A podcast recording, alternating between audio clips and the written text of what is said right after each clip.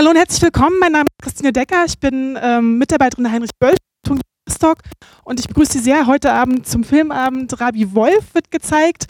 Und ich habe nochmal nachgeguckt in unseren Unterlagen. Vor knapp fünf Jahren sind wir schon mal zusammengekommen, nämlich noch im alten Hansa-Kino ähm, in der Waldemer Straße. Und zu diesem Zeitpunkt haben wir gezeigt den Film, haben wir gezeigt den Film Im Himmel über der, unter der Erde. Genau, so heißt er. Der letzte Film von Britta Bauer. Und bei diesem Film hat sie den Rabi Wolf kennengelernt.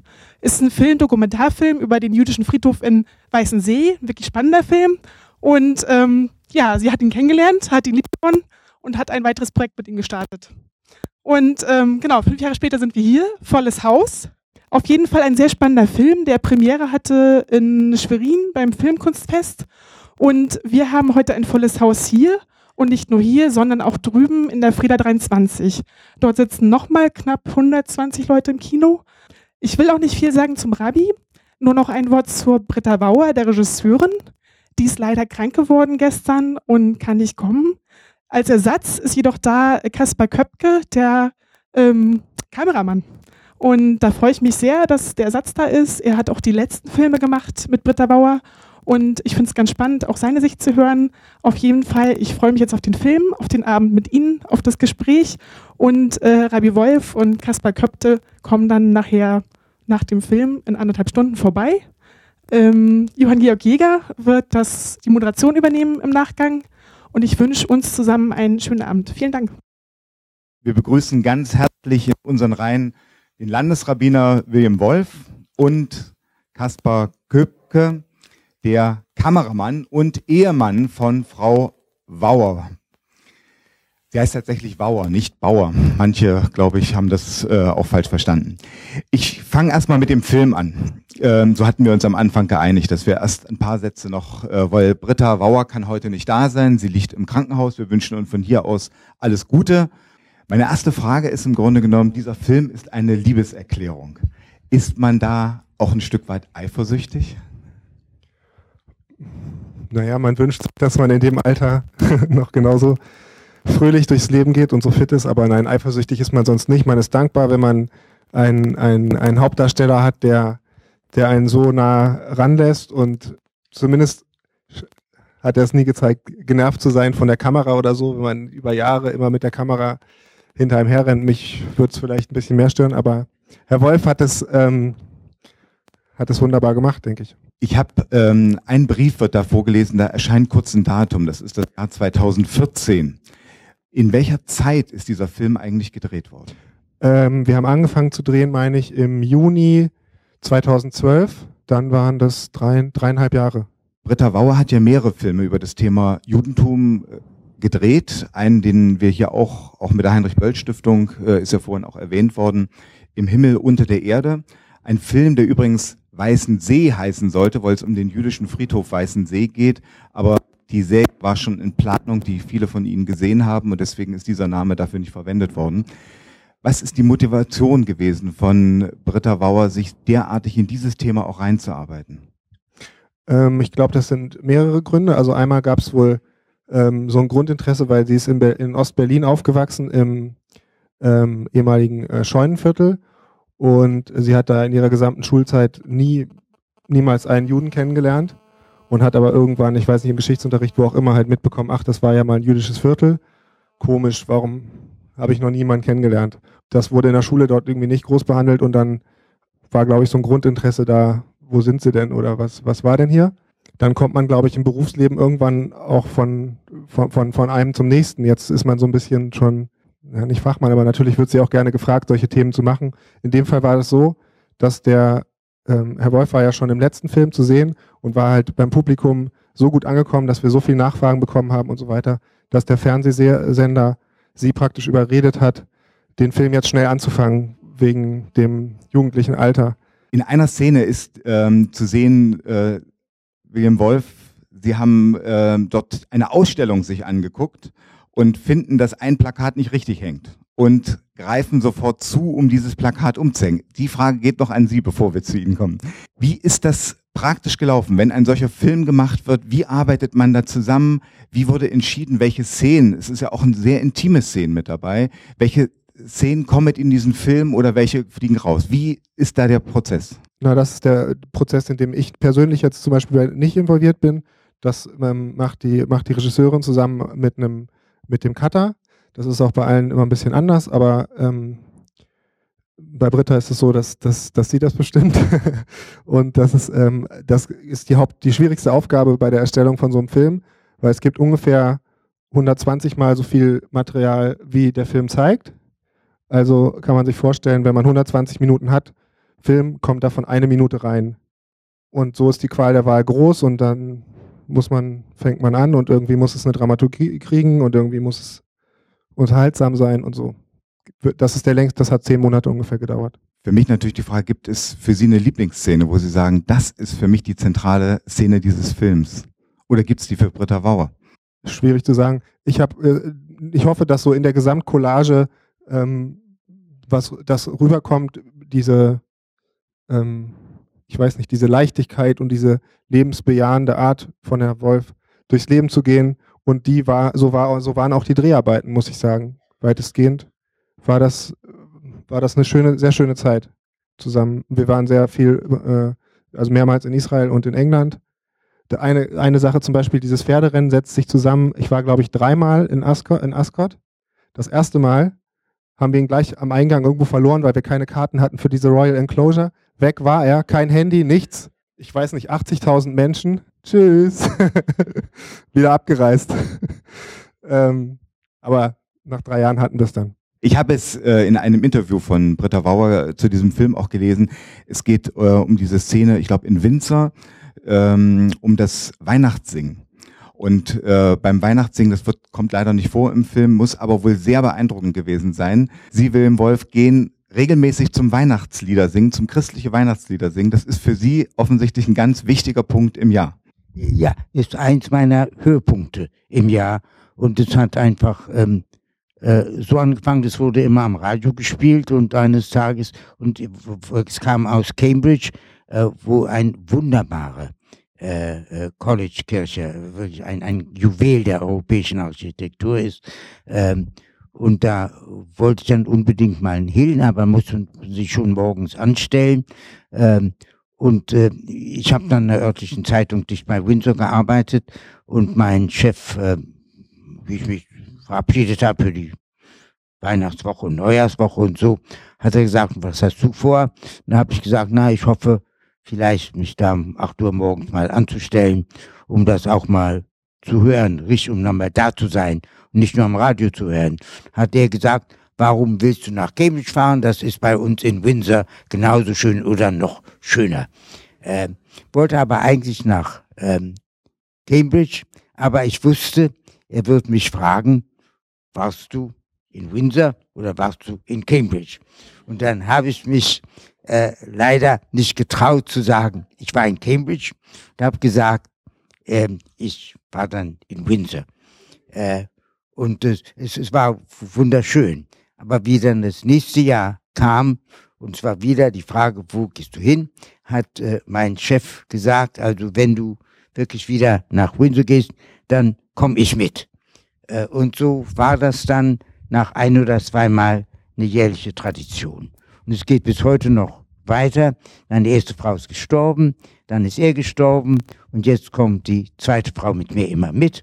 Und sie versichert mich jedes Jahr, dass sie überhaupt nicht religiös ist, aber das würde sie nie, äh, äh, da würde sie immer hinwollen. Und so gehen wir immer jedes Jahr noch zusammen. Ja. Ist etwas äh, ungewöhnlich für einen Rabbiner, aber, äh, aber doch sehr schön.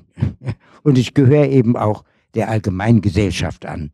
Und äh, obwohl ich sehr gerne in meiner jüdischen Gesellschaft bin, bin ich aber auch ein Anteil, habe einen Anteil an der Allgemeingesellschaft. Und dafür bin ich auch ungeheuer dankbar und bedeutet mir sehr, sehr viel.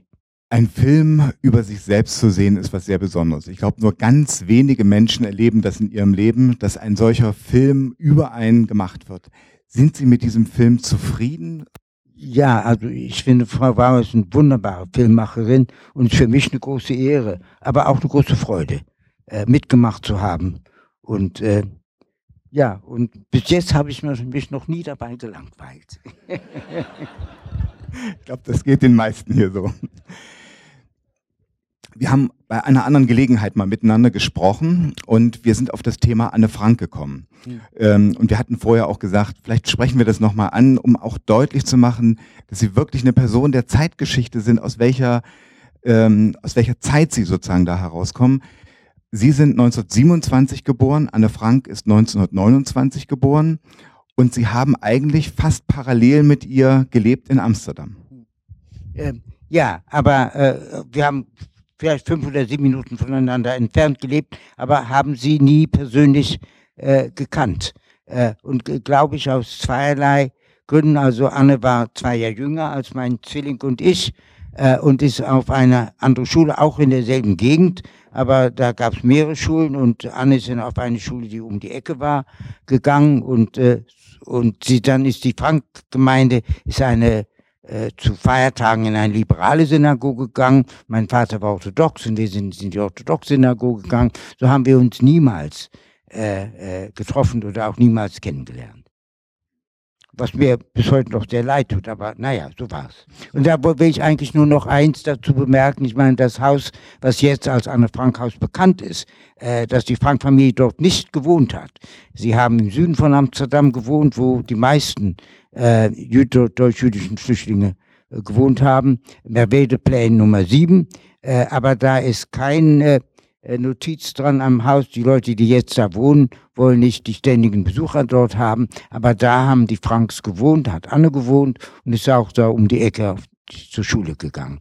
Aber jetzt ist eben das Haus, wo sie versteckt waren, aber niemals äh, als Freimenschen gewohnt haben, ist eben bekannt, dass als Anne Frankhaus und um 8 Uhr früh schon immer lange Schlangen, die da jeden Tag es besuchen. Äh, was für ein Mädelchen von 12, 13, 14, 15 Jahren eine ungeheure äh, Errungenschaft ist, meines Erachtens. Mit über 50 Jahren haben Sie die Entscheidung getroffen, Rabbiner zu werden.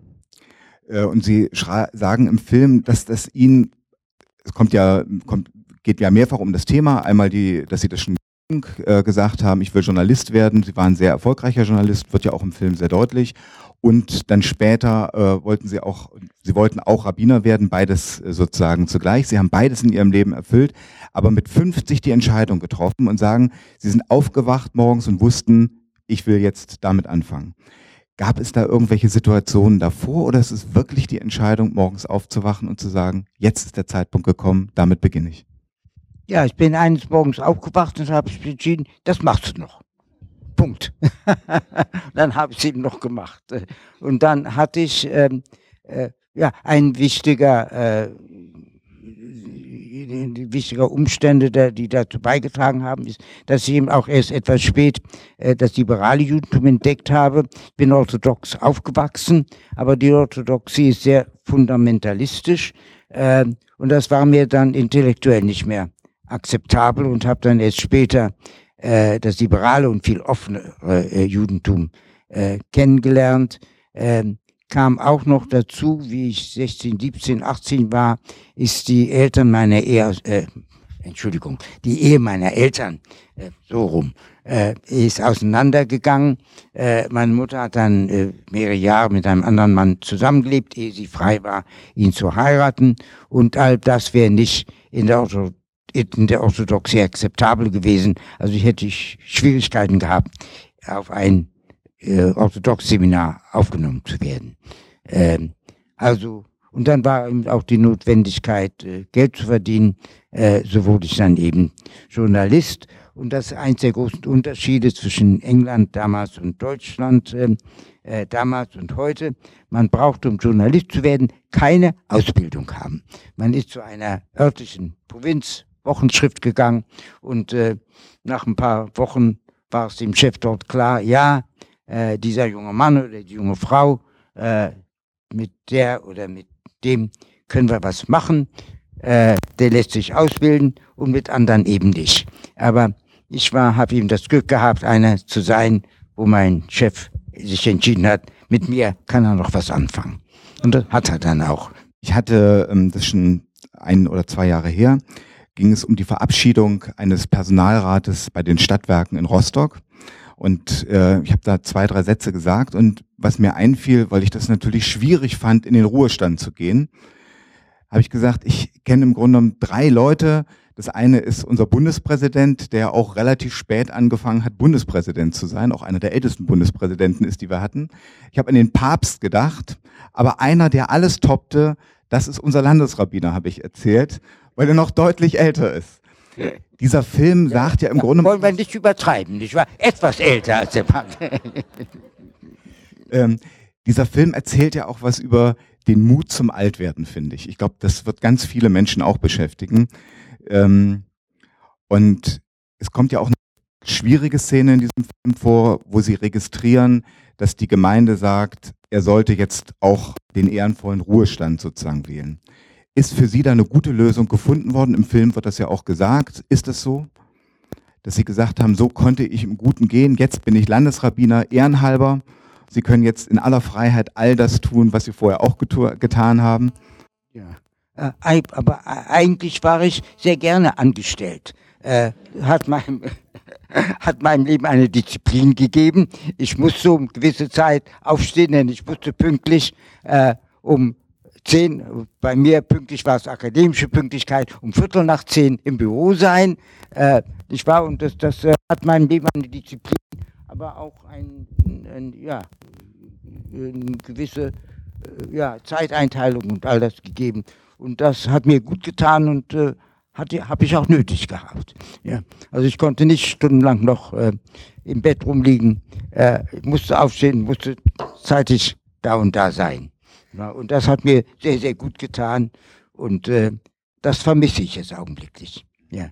Gewisse Disziplin ist bei mir eben nötig. Jetzt ist ja so ein bisschen die dritte Periode angebrochen, die des Filmstars, sage ich jetzt mal so.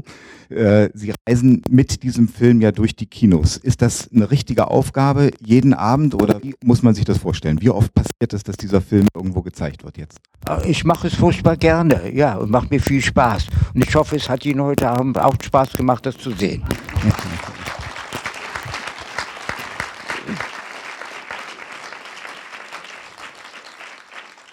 Sie haben jetzt die Möglichkeit, an unseren Landesrabbiner eine Frage zu stellen, aber eben auch an äh, Kaspar Köpke. Kaspar vertritt seine Frau heute Abend. Ich kann nur eins bemerken, die Frau ist doch etwas schöner als Kaspar.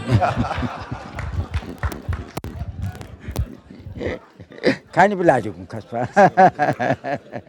ich war vor ein paar Jahren auch mal beim Gottesdienst bei Ihnen im äh, ich glaube, zum 9. November, glaube ich. Und ich war, ich war sehr beeindruckt, wie sie den Gottesdienst auch auf Russisch abgehalten haben. Man hat das ja auch kurz gesehen, ihre Russisch-Lernphasen jede Woche donnerstags, 8 Uhr. Ähm, wie schwierig ist Ihnen das gefallen, noch die Sprache zu lernen? Ja, ich habe mein erstes russisches Examen in England mit 30 Jahren abgelegt. Also es war nicht ganz, ganz neu, nicht wahr? Aber hier musste ich dann doch etwas mehr lernen und hab, bin jede Woche eine Stunde gegangen bei Frau Corneva. Das hat mir viel Spaß gemacht und ich hoffe, ich habe auch etwas gelernt und dass das auch zum Gemeindeleben beigetragen hat. Mhm. Eine Geschichte, die ich ähm, gehört habe von Ihnen. Sie hatten mehrere Stürze hin. Stimmt oder nicht? Ja, das werden wir ja gleich rauskriegen. Sie hatten mehrere Stürze sind gestürzt auf der Straße. Yeah. Können Sie sich noch flach erinnern? Ja, ja, ja. Und die Nur Geschichte, einmal. ja, hat genügt. Okay. Die Geschichte dazu war, warum fährt der Landesrabbiner nicht vom Rostocker Hauptbahnhof zu seiner Gemeinde mit dem Taxi? Warum läuft er diese Strecke in seinem Alter? Kennen Sie noch die Antwort, die Sie mir gegeben haben? ja. Ähm, ja, ich, ich weiß waren, eigentlich nicht. Ja, nein, also ich meine, so weit, so es waren die Taxifahrer, ja. die ihnen so leid taten, ja, weil ja, sie gesagt haben, die jüdische Gemeinde ist so dicht am Hauptbahnhof, die müssen so lange warten, da laufe ich lieber. Ja, ja. Ähm, habe ich einfach gemacht, äh, wie, wie ich das Gefühl am Tag gemacht habe. Manchmal bin ich gefahren, manchmal bin ich gelaufen. Ja, manchmal habe ich gedacht, brauchst du auch ein bisschen Bewegung, lauf die 20 Minuten, nicht wahr? Andere Zeit habe ich, genügt mir, ich steige in ein Taxi rein. Ja, und so war das. Also eigentlich war kein Prinzip dabei äh, im Spiel, es war völlig willkürlich. Die Frage, die ich vorhin ähm, auch gestellt hatte, wie der Film sich zusammensetzt, welche Szenen aufgenommen wurden oder nicht. Haben Sie an diesem Film so mitwirken können, dass Sie gesagt haben, na, das finde ich jetzt kritisch, diese Szene würde ich eher rausnehmen wollen oder wie stark sind Sie einbezogen worden? Ähm, nein, also der Film ist von Frau Bauer äh, konzipiert und produziert worden und ich habe ihm gemacht, was von mir verlangt wurde. ich bin manchmal, aber nur manchmal ganz gehorsam.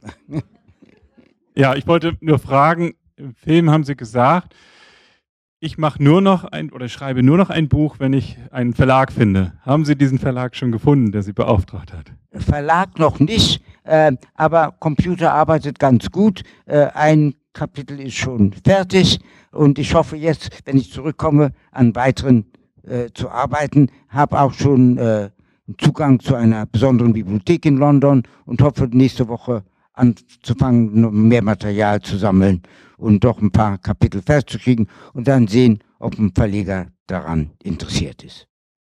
Aber ich bin, bin, bin sehr entschlossen, es wenigstens zu versuchen. Ja, ich habe eine Frage an den Kameramann. Ich war immer beeindruckt von diesen Aufnahmen aus den Autos heraus, insbesondere natürlich auf der Schlaglochstraße. Ähm, wie, wie ist es da äh, zu filmen und auch dem Nachbarn auf der Bank ja doch relativ eng auf die Pelle zu rücken. Hier ist es ganz normal. Man, man gewöhnt sich daran. Für mich ist es ja ein Arbeits, sozusagen Alltag. Ich, ähm, ich glaube, bei so einem Film liegt das einfach daran, dass man, dass man Leute ja auch so lange begleitet und dann auch irgendwann nicht mehr so auffällt.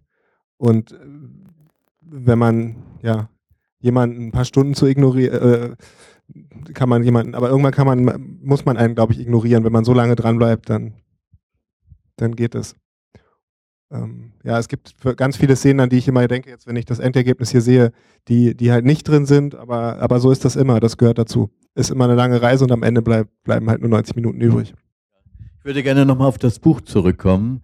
Ähm, worüber schreiben Sie genau? Was wird der Inhalt dieses Buches sein? Eins, das ich angefangen habe äh, und weitermachen will und fertig machen will, ist über mutige Frauen. Und ein Kapitel habe ich schon über meine Mutter geschrieben, ist auch schon veröffentlicht worden äh, in einer kleinen Zeitung, dass die, äh, das Verein der jüdischen äh, Flüchtlinge in, in London herausgibt. Das habe ich schon und äh, ich bin jetzt dabei, an anderen zu arbeiten. Eine große Frage, die bei mir noch offen ist, ob ich Frau Thatcher reinbringe oder nicht. Äh, denn meines Erachtens hat sie in gewissen Situationen großen, sehr großen Mut gezeigt, äh, aber sie ist äh, trotzdem äh, in England hat sie ihre Anhänger, aber ist von großen, in großen Teilen der Bevölkerung auch sehr unbeliebt äh, und bleibt immer noch so.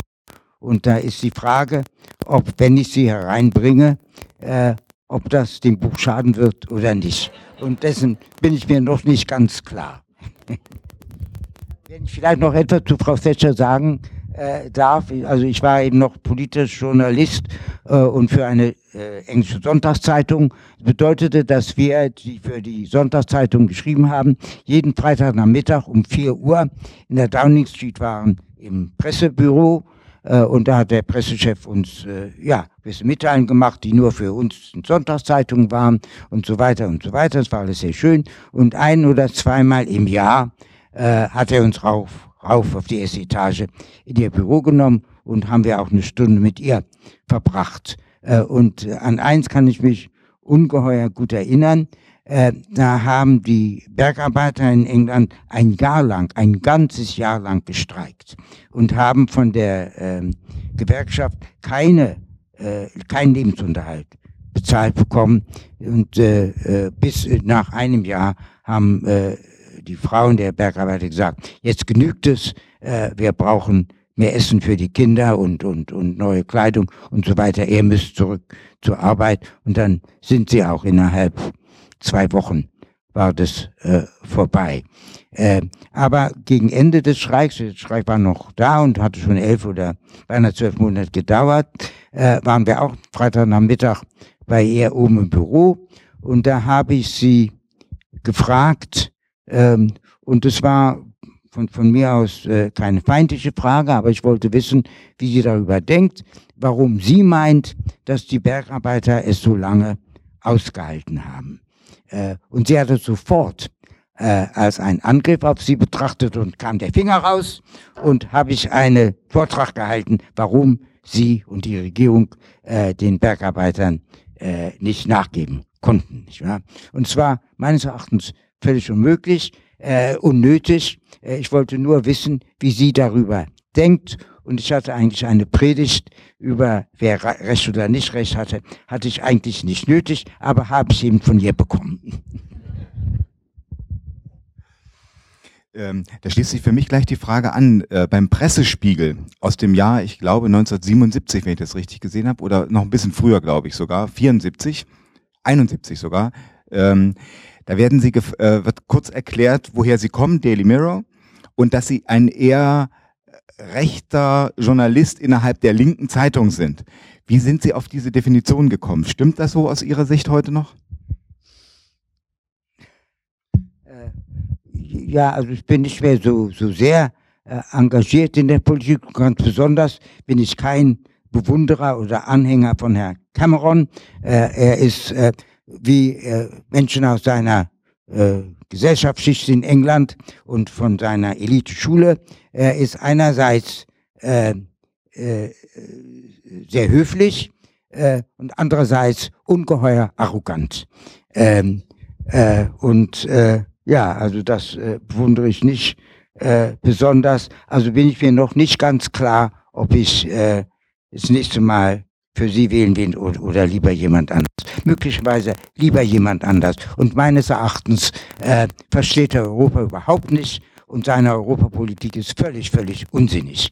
Und es ist Zeit, dass jemand in der englischen Regierung aufwacht äh, und sich wieder äh, dessen bewusst ist, dass England ein Teil von Europa ist und das europäische Schicksal immer aber auch immer geteilt hat und davon nicht weg kann. Und es ist Zeit, dass jemand in der Regierung das versteht.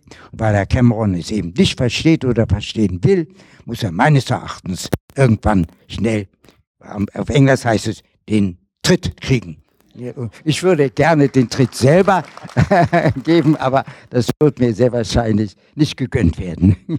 Wir haben ja vorhin gehört, dass Sie ähm, eine lange Tradition haben im anglikanischen Weihnachtsgottesdienst zu singen und dem beizuwohnen. Und ich weiß ja auch, dass Sie in Ihrer Rostocker Zeit äh, und in Ihrer Schweriner Zeit jeweils in den beiden interreligiösen Gesprächskreisen aktiv waren, in denen Juden und Christen verschiedener Konfession und Muslime zusammenarbeiten und sprechen. Jetzt kommen Sie aus London oder fahren nächste Woche wieder zurück. London hat seit wenigen Tagen einen zum ersten Mal in einer europäischen Großstadt einen Bürgermeister, der auch Muslim ist. Ist Ihnen das Thema des interreligiösen Dialogs, was ja ein sehr aktuelles ist, weiter wichtig? Spielt das eine Rolle jetzt noch? Meines Erachtens wichtiger als jemals. Ja, und äh, äh, was ich über den neuen äh, Oberbürgermeister gelesen habe, scheint mir ein, ein ungeheuer äh, äh, äh, sympathischer Mensch zu sein, aber auch der äh, die Lage zwischen den verschiedenen Konfessionen in London und den Menschen von verschiedener Herkunft in London äh, sehr gut versteht. Und äh, ich habe große Hoffnungen äh, von ihm und ich glaube, äh, dass ich nicht enttäuscht werde. Herr Wolf, ist, mir ist eine Szene im Film äh, sehr aufgefallen.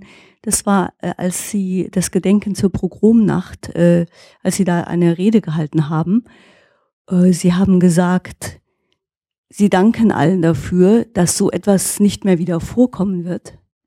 Und ich habe mich doch etwas gewundert, dass Sie einen so sicheren Optimismus da gezeigt haben und wollte Sie eigentlich zu Ihrem Optimismus fragen. Ist eine etwas provokative Frage vielleicht. Also mein Optimismus kommt eben von meiner Kenntnis der Menschen, mit denen ich jetzt zu tun habe. Also ich bin völlig, völlig überzeugt, dass es hier in Deutschland nicht wieder passieren kann. Das ist meine völlige Überzeugung. Und äh, ja, dabei ist mir nichts in den meinen, meinen 13 Jahren hier als Landesrabbiner, mir nichts vorgekommen, was äh, mir irgendein Zweifel da gegeben hat. Einmal, nur einmal äh, bin ich in Schwerin auf der Straße plötzlich äh, angeschimpft, wurde wer äh, irgendwas hinterhergerufen. Und da ist es ein ungeheures Vorteil, äh, dass äh, im gewissen Alter das Gehör nicht mehr ganz so scharf ist als zuvor. also genau Was die Beleidigung war, weiß nicht, aber vom Tonfall wusste ich, sollte eine Beleidigung sein. aber da ich nicht richtig verstanden habe, wie gesagt, es ist der große Vorteil des Alters, nicht wahr, habe ich mir auch weiter keine Gedanken gemacht. Aber es ist nur einmal in 13 Jahren vorgekommen und damit werde ich fertig. Mein Name ist Schwester Birgit, Herr Rabbiner Wolf. Wir kennen uns schon viele Jahre. Ich freue mich immer, dass ich Ihnen oft in Rostock begegnet bin. Ich habe jetzt eine Frage zu einer Szene im Film. Da geht es, glaube ich, um Ihre Nichte, die Sie fragt, wie das mit der Patientenverfügung ist. Ich weiß jetzt nicht, ob der Film eigentlich noch viel hätte bringen können zu Ihren Antworten, aber meine Frage ist schon, Sie werden immer älter, wie stellen Sie sich einfach den Lebensabend weiterhin vor, so froh und so lebendig, oder kommt dann auch die Angst vor dem Tod und die Frage, was kommt nachher? Äh, also wie ich mich auf meinen Tod vorbereite, ist ganz einfach. Ich überlasse es Gott. Es ist sein Problem, nicht mein Problem.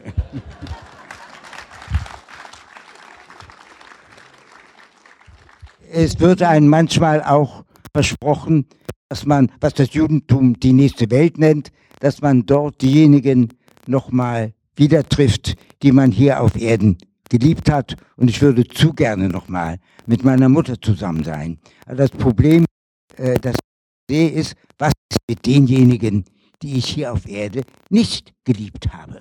Muss ich die auch nochmal treffen? Was ist mit meinem elenden Schwager?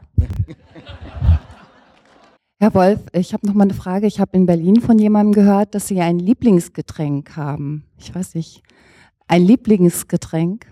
Äh, ja, eigentlich nicht. Also ich trinke gerne mal einen Mangosaft oder sowas. Aber, äh, aber ja, äh, Alkohol äh, vertrage ich nicht. Ähm, äh, und äh, es ist also keine moralische Errungenschaft von mir, dass ich keinen Alkohol trinke. Aber das Alkohol mag mich nicht und so mag ich das Alkohol nicht. Also ich kriege sofort tagelang Kopfschmerzen und das lohnt sich einfach nicht. Und ich werde leider auch noch gesprächiger als normalerweise. Das kann ich mir auch nicht erlauben. So, noch eine Nachfrage? Oder? Darf ich noch eine Frage nachschieben? Was hat es mit den Plastiktüten auf sich? ja, das bringt mir leider sehr viel Kritik von meinen Freunden, aber einfach eine Sache von Bequemlichkeit. Ich gehe ohne Tüten weg und gehe einkaufen und plötzlich passt nicht alles mehr unterm Arm oder in die Hände, also muss ich eine Plastiktüte haben. aber wie gesagt, äh, meine Freunde sind nicht sehr entzückt davon. Lieber Rabbi Wolf, eine Frage habe ich. Zu Ihrer Grundnahrung, wie ich gesehen habe im Film, gehören Tageszeitungen. Und da nehmen Sie ja jeden Tag fast die ganze Weltpresse mit nach Hause. Ich würde mich jetzt mal interessieren aus Ihrer Sicht, wie Sie zurzeit die aktuelle Lage von Israel sehen. Ich weiß, das kann länger dauern. Aber wenn Sie mit paar Worten mir mal sagen könnten, wie Sie, weil Sie ja Verwandte und alles in Jerusalem und in Israel haben, wie Sie die zurzeit aktuelle Lage Israels in der Welt sehen. Ach, wissen Sie, äh, ich habe mir zum Prinzip gemacht, äh, dass ich über Nahostpolitik äh, keine Kommentare gebe. Erstens verfolge ich sie, sie nicht äh, in, in jedem Detail. Also mein besonderes Interesse ist die englische Innenpolitik, weil ich mal äh, jahrelang damit als Reporter zu tun hatte. Äh, und ich habe eben keine enge Kontakte äh, zur israelischen Politik. Äh, es scheint mir manchmal, als ob äh, Herr Netanyahu nicht ganz von der Weisheit begnadet ist. Aber damit, dabei möchte ich es eben lassen. Es ist keine Frage, es ist nur eine Äußerung. Einmal haben Sie geäußert, dass Sie sich beim Einkaufen erholen. Und da habe ich gedacht, endlich ein Mann, der sich da mal erholt beim Einkaufen und gerne einkauft. Das fand ich sehr sympathisch. Äh, macht mir einfach Spaß. Ich, ich weiß, äh, in frühen Jahren, wenn ich mal eine besonders äh, schwere Woche in der Arbeit gehabt habe, dann bin ich zum Wochenende, habe ich mir fünf Pfund und damals war, war fünf Pfund noch was wert, heute sind es, wie weiß ich, 50 Cent höchstens Ähm, aber habe ich mir fünf Pfund in die Tasche gesteckt und bin in die Stadt gegangen und habe sie ausgegeben. Für was hat keine Rolle gespielt. Meistens sind es Bücher gewesen, aber das einfach Ausgeben des Geldes hat mir Befriedigung gegeben und auch meiner Seele einen gewissen Frieden. Gewissermaßen habe ich das vielleicht auch von meiner Mutter geerbt. Ich war mal mit ihr in späteren Jahren, äh, war sie schon sehr äh, behindert in Bewegung und so bin ich mit ihr, äh, gab es von der englischen TUI-Gesellschaft äh, Anfang von, von Anfang November bis Ende März äh, preiswerte äh, äh, drei Tage Wochenende in europäischen Hauptstädten, aber auch in, äh, in Nizza in Südfrankreich. Ähm, und so bin ich dann mit meiner Mutter ähm, Anfang November und Ende März äh, wir waren schon in Prag gewesen und waren schon äh, sonst wo gewesen, sind wir immer nach Nizza äh, gefahren. Und dann war die Routine so, wir sind Donnerstag nach Mittag äh, losgeflogen und dann waren spät nach Mittag, früh am Abend da, Abend gegessen, äh, früh ins Bett und Freitag früh äh, ging es immer zum Friseur für meine Mutter und dann waren Freitag nach Mittag hatten wir Zeit zu tun, was wir wollten. Und da hatte ich oberhalb von Nizza äh, in den Bergen ein wunderschönes Café und Restaurant, das so am Berg, Bergrand, äh, Bergrand gehangen hat und wunderbare Aussicht über die Bucht äh, von Nizza war. Da haben wir unseren nachmittags Kaffee getrunken und dann waren noch ein paar Stunden, äh, bis ich zum Freitagabendgottesdienst äh, gehen wollte. Und da sind wir losgefahren und da kamen wir auch zu einer äh, na, äh, Kreuzung. Dann habe ich meiner Mutter gesagt, also Mutter, müssen jetzt entscheiden, ich kann entweder rechts abfahren, äh, da können wir uns das Haus von dem berühmten Maler Henri Matisse angucken, oder ich kann geradeaus weiter runter nach Nizza, Nizza und in das ähm, Kaufhaus Galerie Lafayette. Wo wollen wir hin? Hat meine Mutter gesagt, na ja, du weißt ja schon, wo ich hin möchte. Aber bitte, sag es nicht deinem Bruder. Im Film war eine Szene, wo drei Wecker aus dem Koffer gepackt wurden. Mich würde einfach mal interessieren, wozu brauchen Sie so viele Wecker? Ich darf das noch ein bisschen ergänzen. Es kommt äh, in einer Szene vor, wo sie ihre Schlüssel zeigen. Und sie sagen, sie tragen immer drei Hausschlüssel mit sich rum. Drei Hausschlüssel. Und dann fiel mir auf, dass sie auch drei Wecker mit sich rumtragen. Das war jetzt auch die Frage. Was ist der Grund dafür, dass Sie drei Wecker mit sich rumtragen? Äh, weil ich einen sehr gesunden Schlaf, besonders morgens habe.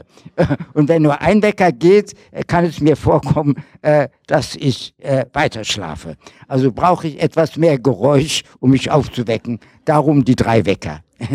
Ich kann mich ja auch natürlich, ich weiß nicht, wie es hier ist, aber in England ganz einfach, äh, gibt man drei Ziffern am äh, Telefon an und dann wird man durchs Telefon geweckt. Aber äh, habe ich mir eines Tages meine Telefonrechnung angeguckt und war ungeheuer hoch. Warum? Weil ich zu viel äh, Wegrufe gemacht habe. also versuche ich jetzt weniger Wegrufe zu machen, aber aufwachen muss ich eben früh. Ich habe eben zu tun und habe Termine äh, und daher die drei Wecker. Billiger als dreimal vom Telefon angerufen zu werden. Ne? So, hier die nächste Wortmeldung. Äh, ja, Herr Wolf, Sie sind ja jemand, den man sich in vielerlei Hinsicht zum Vorbild nehmen kann. Und meine Frage wäre, haben Sie jemals eine Person zum persönlichen Vorbild gehabt oder einen persönlichen Mentor, der Sie begleitet und geleitet hat, wo Sie gesagt haben, vielleicht möchte ich so werden? Gab es mal so jemanden? In gewisser Maßen vielleicht äh, mehrere, aber kein äh, äh, ja, kein eins großes Vorbild. Also ich habe wohl Menschen gehabt, die ich sehr bewundert habe. Äh, äh, da war e-, erstmal ein meiner äh, Lehrer, ein äh, Rabbiner, ein, Deutsch, äh, ein deutscher Rabbiner, äh, der in England ähm, eben auch Flüchtling war und eine sehr schwere Zeit hatte. Er war äh, zu deutsch und äh, äh, konnte sich nicht gut anpassen an ein sehr anderes Judentum in England. Äh, er hieß Moritz Freier. Äh, er ist völlig vergessen heute. Äh, seine Frau hat jüdische Geschichte geschrieben. sie hieß Recherfreier und hat die Jugendallia gegründet. Äh, das war eine Bewegung 1920er Jahren, die bis heute noch besteht, um junge Menschen damals nach Palästina, heute nach Israel zu bringen und ihnen dort eine Ausbildung zu geben. Es war, wie sie das angefangen hat, mit nichts und von nichts ein ungeheure Errungenschaft. Und heute sind in Israel noch so und so viele Institutionen, äh, die sie gegründet hat durch die Jugend-Aliyah. Äh, also sie, sie war eine Person, die ich leider persönlich nie gekannt habe. Ihre Kinder habe ich wohl gekannt, ihre Söhne wenigstens. Ähm, einer wurde Professor für Gynäkologie in Boston, Amerika. Der andere war äh, der Hauptkinderarzt in Jerusalem. Ähm, äh, und äh, äh, sie, wie gesagt, wie gesagt, hat ungeheures, äh, äh, ungeheure Errungenschaft, hat Geschichte gemacht. Äh, und ihr Mann ist heute vergessen. Und das tut mir doch ein bisschen weh, denn er war hochintelligent, hochgebildet, hochbegabt, äh, aber auch ein etwas schwieriger Mensch und ist heute vergessen. Äh, wie gesagt, das tut mir auch etwas weh. Ich hatte andere, äh, noch einen anderen Chef, äh, der kam aus der Slowakei, äh, war in Auschwitz mit 14 Jahren, äh, ist dann dort äh, in Mauthausen dann befreit worden, hat überlebt. Sein Vater, mit dem er zusammengefangen war, äh, war, wie sie befreit wurden, schon zu krank und ist dann gestorben.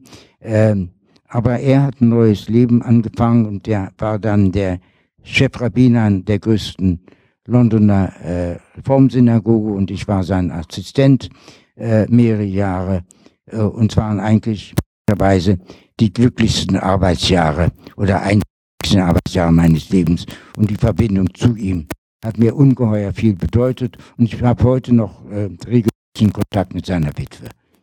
Herr Wolf, Sie haben äh, in diesem wunderbaren Film ähm, uns in Deutschland gedankt dafür, dass Jüdinnen und Juden sich hier sicher fühlen können. Ähm, ich will einfach nach diesem Film Ihnen danken. Hier hat es über Jahrzehnte kein jüdisches Leben gegeben und sie ähm, haben in den letzten Jahren äh, dem jüdischen Leben hier ein so warmherziges, ähm, liebevolles, humorvolles Gesicht gegeben, dass ähm, ja viele, viele Menschen sie kennen und mit jüdischem Glauben und Judentum etwas Wunderbares verbinden. Und das ist ihr Verdienst und dafür sage ich heute Abend einfach ganz herzlichen Dank.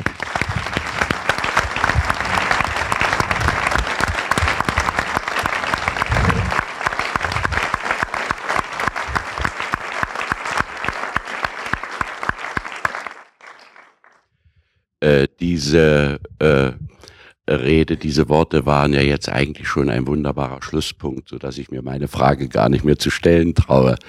Äh, wo haben Sie Hebräisch gelernt? Denn Hebräisch können Sie ja offensichtlich, aber äh, Ivrit nicht. Ja, nein, also ich stammte aus orthodoxen Haus und ich habe ähm, Hebräisch lesen gelernt zur selben Zeit, wie ich Deutsch lesen gelernt habe, also mit fünf Jahren. Äh, also lesen konnte ich dann immer und dann später habe ich ihm auch über aber äh, Bibel und äh, äh, und Gebetbuch Hebräisch äh, muss ich auch auf dem Seminar lernen und habe dann aber auch in der Londoner Universität äh, Examiner äh, darin äh, gemacht äh, und so war es. Ähm, äh, das moderne Hebräisch sprechen, äh, da habe ich keine Übung und macht mir auch manchmal Schwierigkeiten. Einmal, wo ich in, in Israel ähm, war, da war ich bei irgendwelchen Verwandten oder Bekannten und die Kekse, die ich dort bekommen haben mir ungeheuer gut geschmeckt. Dachte ich, da nehme ich mir ein Paket mit zurück nach London.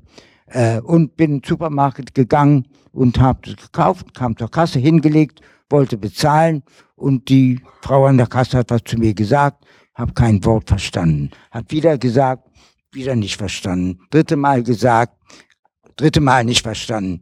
Und die Schlange hinter mir wurde länger und länger. Und da kam plötzlich eine sehr ungeduldige englische, englische Stimme, hat gesagt, sie will nur wissen, ob das alles ist, was sie kaufen wollen. Und wenn ich das auf dem Papier gesehen hätte, hätte ich sofort verstanden, aber im Gehör ist es eben nicht gegangen. Ja, also äh, äh, biblische Hebräisch äh, wie gesagt, habe ich Universitätsexaminer äh, äh, ab, abgelegt hinter mir und auch gut be, äh, be, bestanden.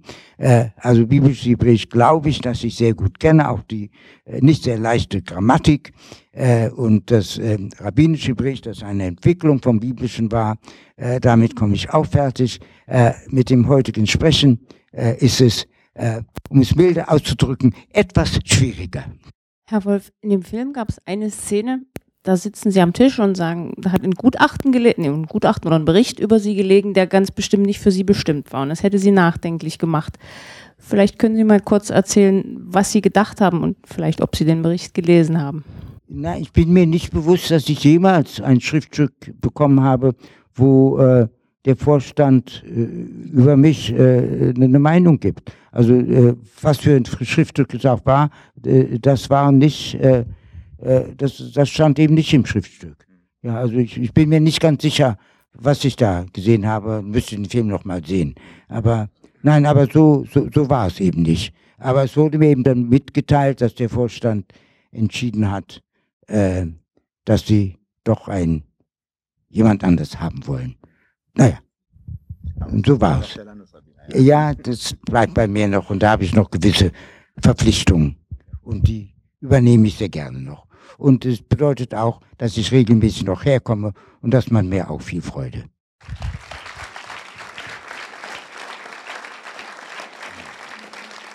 Wir sind jetzt am Ende dieses kleinen Gesprächs. Ich will darauf aufmerksam machen, dass äh, Manuela Koska, die auch mehrere Fotos gemacht hat und ein Bildband gemacht hat, heute Abend auch hier ist und draußen werden ihre Bücher auch äh, verkauft. Also nutzen Sie die Gelegenheit, da auch nochmal ins Gespräch zu kommen.